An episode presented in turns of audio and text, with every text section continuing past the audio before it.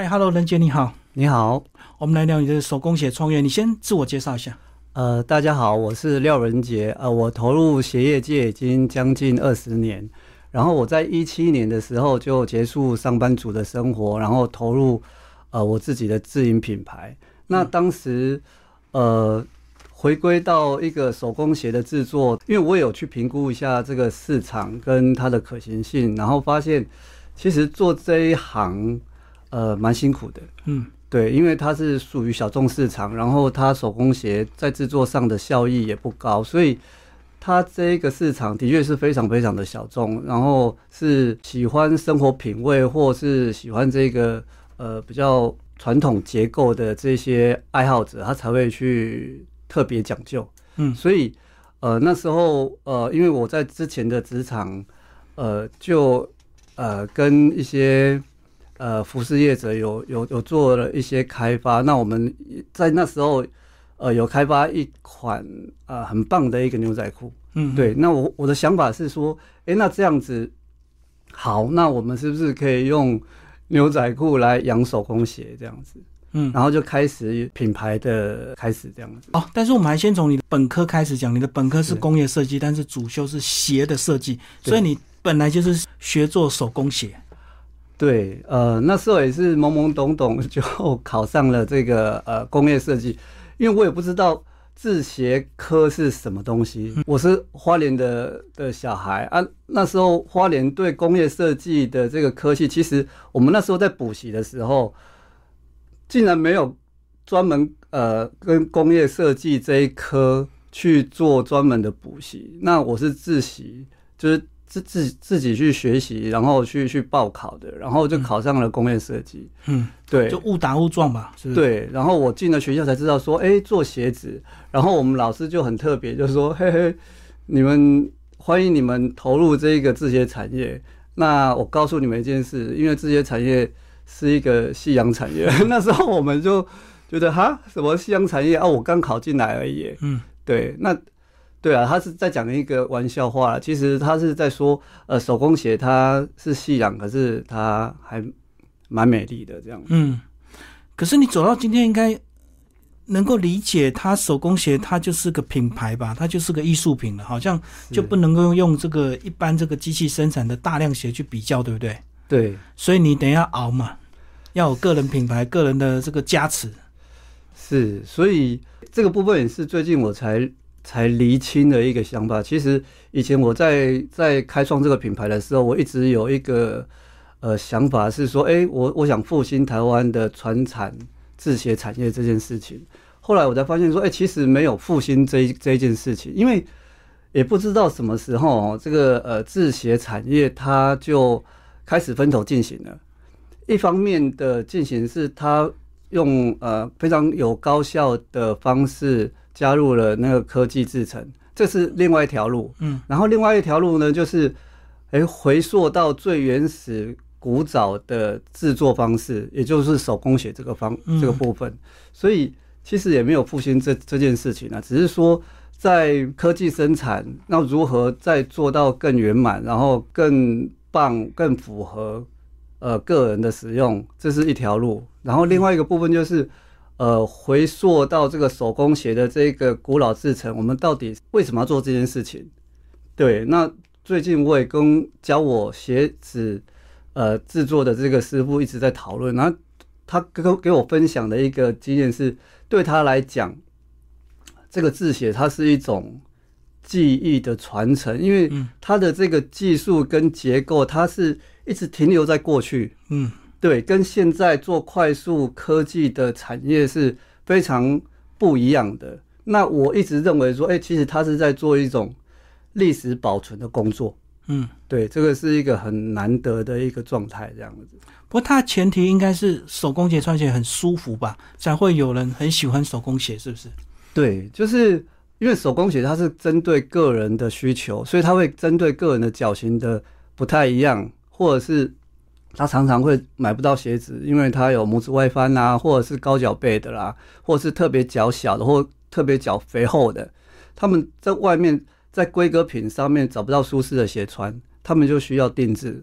然后另外一种人是希望说，哎，可以呃有更好更棒的一个呃皮革跟颜色或者是造型，他们也会去要求做定制这样子。嗯，所以基本上它都是纯牛皮制作，大部分都纯牛皮制作所以这样子是还是有保养的问题？保养很重要。啊，对，保养很重要。就是呃，我们师傅那边也会提供，就是教学保养这样子。所以这样子一双鞋的寿命有多长啊？其实好的鞋子它可以当传家宝。哎，这样子你们既然会做鞋，那是不是自然修理皮鞋也是你们的这个其他的服务之一啊？对对对对啊！其实呃，做呃，应该讲说呃，要修理我们鞋子的一个工匠，他必须也，哎，得熟熟知我们在制制鞋这些结构也，是要会做鞋才有办法修鞋。像台北一个品牌叫 Dr. Soul，他在做这个呃呃这种修鞋的就就很棒，因为修鞋有很多，好像比较高端的，就是刚刚我讲的 Dr. Soul，然后也有路边的街边店，那个就是哎贴底啊，那个比较一般的。哦，就是鞋底磨损，换个底这样子比较简单。对，那因为我们的鞋子它是用手缝结构，嗯对，它必须要有一些呃制鞋的一个基础，它才有办法去做裁剪跟换底的工作，这样。嗯，啊，如果比较高难度的这个维修是什么？是换皮吗？就是某一块破损要换掉。呃，应该讲说改造，嗯对，有人有人在玩这一个市场啊，就是像有的像 Nike 啊、New Balance 他们的，也许他是买到一个限量鞋，然后他也许穿久了，或者是他觉得哎。他不想跟别人的这个呃运动鞋是长一样的，他就会进行要求师傅做一个呃不一样的改造，这样子就比如哎鞋面好像是运动鞋的感觉，然后它的大底呢可能是比较 casual 一点的，然后比较绅士的，所以意思连运动鞋你们也能改，不是只有皮鞋。对，就是改鞋做鞋都可以。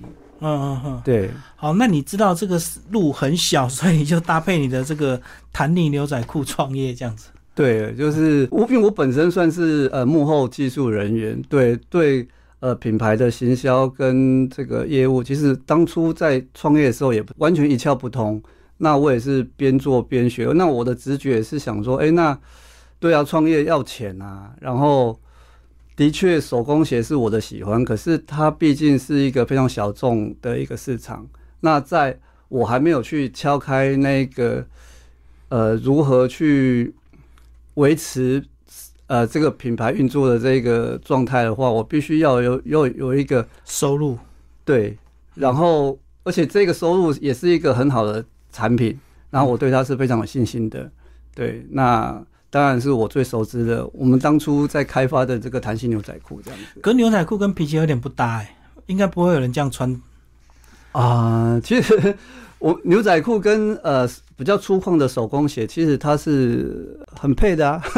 哦，所以我们讲的不是西装的那种皮鞋，还是有很、很多粗犷的手工鞋，就对，对，就是工作鞋不是是？工作鞋也是，嗯，对啊，就是呃手缝的也也有，因为手工鞋它呃有有很多很多种面向啦，对，有男鞋、女鞋、高跟鞋、绅士鞋，嗯。然后像蓝妞那一种手缝鞋，对，都都有，嗯。是，好，那你们牛仔裤就是标榜弹力就对了。对，大弹性。嗯。那这这个大弹性的牛仔裤，当时我们在开发的时候，也是一个很很棒的一个经历啦。因为那时候我们，因为我我是自写的嘛，那我对服装科完全一窍不通，所以我就突发奇想，是想说，哎、牛仔裤为什么不能像运动裤一样好穿？因为我是门外汉，所以我就跟那个我的厂商说，哎、那那我们开始来做这样的一个测试，这样跟嗯跟试验，然后我们就就开始去去研发布料。那当然，我们那时候的布料就碰到第一个问题了，就是弹性可以延伸很大，可是会松弛。嗯，对，对这个部分，我们就就去找了那个呃美国的莱那个英威达，嗯就是莱卡。莱卡的弹性纱去解决这个问题，然后他们也把他们专利的这个弹性纱也给我们使用，这样子。嗯，那我们就很高兴哦，就以为说我们拿到了宝物，就去台源，就是严凯泰的那个布厂，然后我们去做了这样的一个生产。然后又发现了一个问题，说，哎，其实，呃，如果我们没有在这个布料做一个特别的要求的时候，其实它的弹性纱在出厂的时候还是会损耗，所以我们就呃做出了一个大胆的一个决策，就是呃，因为布料织出来的时候要定型跟加热，会让它的弹性纱受损，那我们选择不要，我们要完全。尽量的让这个弹性纱活活化，就生产出来就是这个样子。对，就是定型不加热。对，然后它的坏处呢，就是大家会觉得它是一个瑕疵品。怎么说呢？就是因为牛仔裤它必须呃用水洗的方式去让它去做大，缩到比较小的这个这个样态。那如果你的呃。宽幅若不一定的话，它的缩率是不是不一样？嗯，那缩率不一样的话，我们怎么做？所以三不转路转，就是好，我们接受了这个这个弹性布的不稳定，嗯，那我们就改我们的纸板。在我们在生产之前，我们就必须针对这一批进来的这个布料去去测试，说，哎，它的缩率是多少？哦，每一批布直接刻字化，对，这个就是。呃，布料这是牛仔，我们牛仔裤的手工是在这个区块，嗯，所以我们会针对每一批布就有不一样的板做法，对，那个裤板那个板子都要跟着这个弹性缩率去做一个缩放这样子，所以这样有点半手工啊，就还要先测试布料，就对，对，半手工，然后在制作的过程当中也也要非常的小心，嗯，因为呃牛仔裤它。不是像成衣一样，就是你量完车完，哎，就完成品了。它必须经过一个水洗的过程。因为我们牛仔裤会有这么大的弹性，是因为我们本来就做到这么大。例如说，我们呃，我穿的是 S，那我我在水洗的前身必须做到 XL，嗯，然后用水洗的方式，用水洗缩的方式，然后缩到我可以穿的 S。所以我在穿着的时候会有。合身好看的 S 的塑形，可是我要活动的时候，它会还你 XL 的活动空间。嗯，对。然后在这个 S 跟 XL 的这个伸缩之间呢，它又不会去呃弹性疲乏。哦，所以简单讲，就是那个牛仔裤穿起来很合身，可是又很好移动。对，不是把你绑死就对。对，因为它是很弹性的。对啊，对啊，没错。这个是布料，我们这个布料这个部分。可是你讲这个弹性纱有需要到美国去找吗？台湾不是很多纺织大厂用？它是它是美国的品牌哦，品个品牌，然后它有台湾的公司，那我们是找他们台湾的总公司。哦，对啊，因为我想说，这个很多纺织厂也会一直开发新的布料啊。对，这个弹性纱是因为打他们他们的产品，那我们想要选用呃名牌的。弹性纱都会找莱卡嘛，像那个莱卡都很有名。它莱卡的这个弹性纱有很多种规格，会用在呃那个游泳衣里面，或者是对很多弹性衣都有用。所以你的意思是找你找名牌的这个布料，就可以提升你们牛仔裤的一个这个价值，是这样子吗？应该讲说，我们一开始先找到名牌的弹性纱解决问题，然后去找到台源愿意帮我们开发。代工就对对的布料，然后再去找到好的成衣厂去帮我们做出这样的一个呃大弹性的的一个牛仔裤。可是有趣的是哈，我们以为做了这些万事俱备了，嗯，没问题了。我们发现一件事，然后穿在身上，哎，裤腰带这边松掉了，嗯，原因是因为呃我们在蹲下来或者是行进间，他肚子的这个。呃，变化的那个强拉的力量非常的大，所以我们的牛仔裤当时做出来的时候，虽然都解决了弹性延伸跟弹性不会疲乏的这这件事情，可是，在裤腰的时候，它的弹力的需求太大了，要更大，会松掉。哦，嗯，那松掉怎么办呢？我们又再接再厉，再想办法说，哎，那我们是不是把裤裤带再把它里面放一个呃类似弹性松紧带？嗯，去把它藏在里面，缝在里面，对，藏在里面，然后让它。可是我们还是要求说，它的外观一样要跟传统牛仔裤一样，不是做皱皱的，它一样是平整的。对，那我们因此，呃，工厂也也有，呃，把这个去申请专利。我们有中国、美国、日本跟台湾的专利这样子。可是你们花了这么多的精神设计出这样的一个弹力的牛仔裤，是那它的这个课程是不是就是比较高端的？因为你们毕竟成本就很高嘛。对它课程会比较高端。对，但是什么样的需求会买需要买到这样的一个超弹力牛仔裤？呃，其实呃，我们的市场是把它放在大概四十到六十岁，嗯。这是我们的基本客群。嗯，那再往前推呢，它也可以是一个很好的一个，如果有人喜欢做一个呃瑜伽运动，或者是街边要去运动的时候，其实他穿牛仔裤就可以做这件事情了，不用特地去换一件裤子。嗯，对，我懂，所以他可以穿牛仔裤跳街舞，就对，对对类对对对似这个意思，或，跳瑜伽，对。这是你们的诉求。对啊，所以你们的客群本来就比较这个稍微年长，然后要有一定的财力，然后他有这样的一个需求。其实我们牛仔裤也卖的不不贵啦。但是现在因为便宜的太多了，二九九、三九九啊，那夜市一九九的牛仔裤也有。对对对对，这样你这样相较起来，的确我们比较贵一点。对啊，对啊，嗯。好，但是我们最后还是回到手工鞋啊。那手工鞋的话，怎么样来增加你的个人品牌，把你的这个当东西当做艺术品，能够提高它的价值？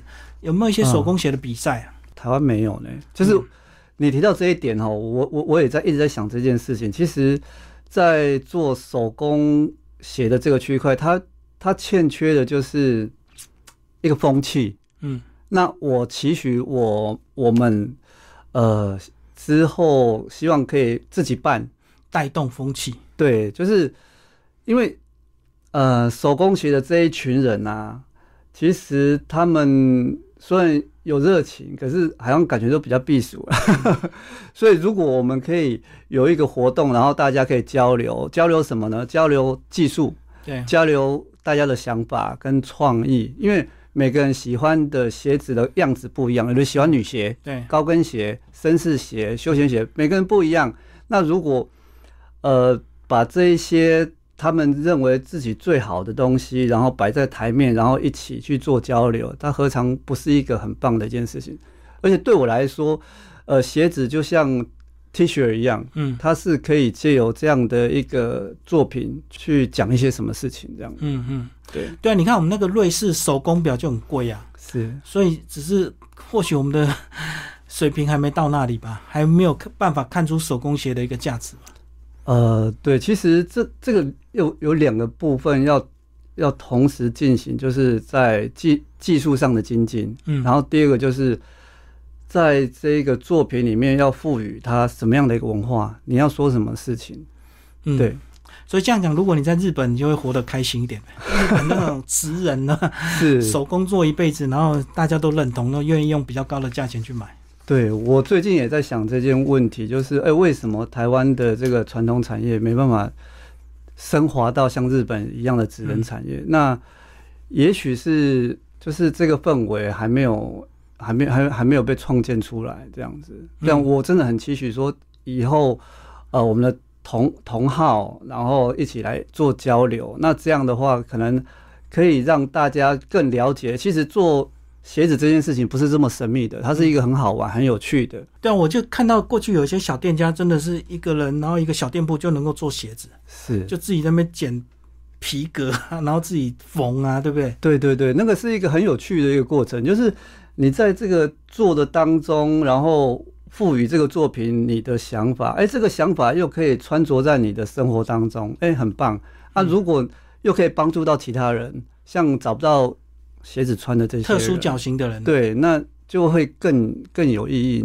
对，不过我相信应该有一群这个非常喜欢穿手工鞋的这个消费者，对不对？是还是有，就是很多爱台湾的，就觉得这个手工还是这个第一个独特，第二个它完全包覆嘛，因为它可以完全的刻字化嘛。是，然后有一些企业家真的就是觉得，哎，就是要照顾，呃，就是在地的一个创作者啦，嗯对他们也会常常常常我们的客人就是这些人，对简单讲，就像手工西装一样，对不对？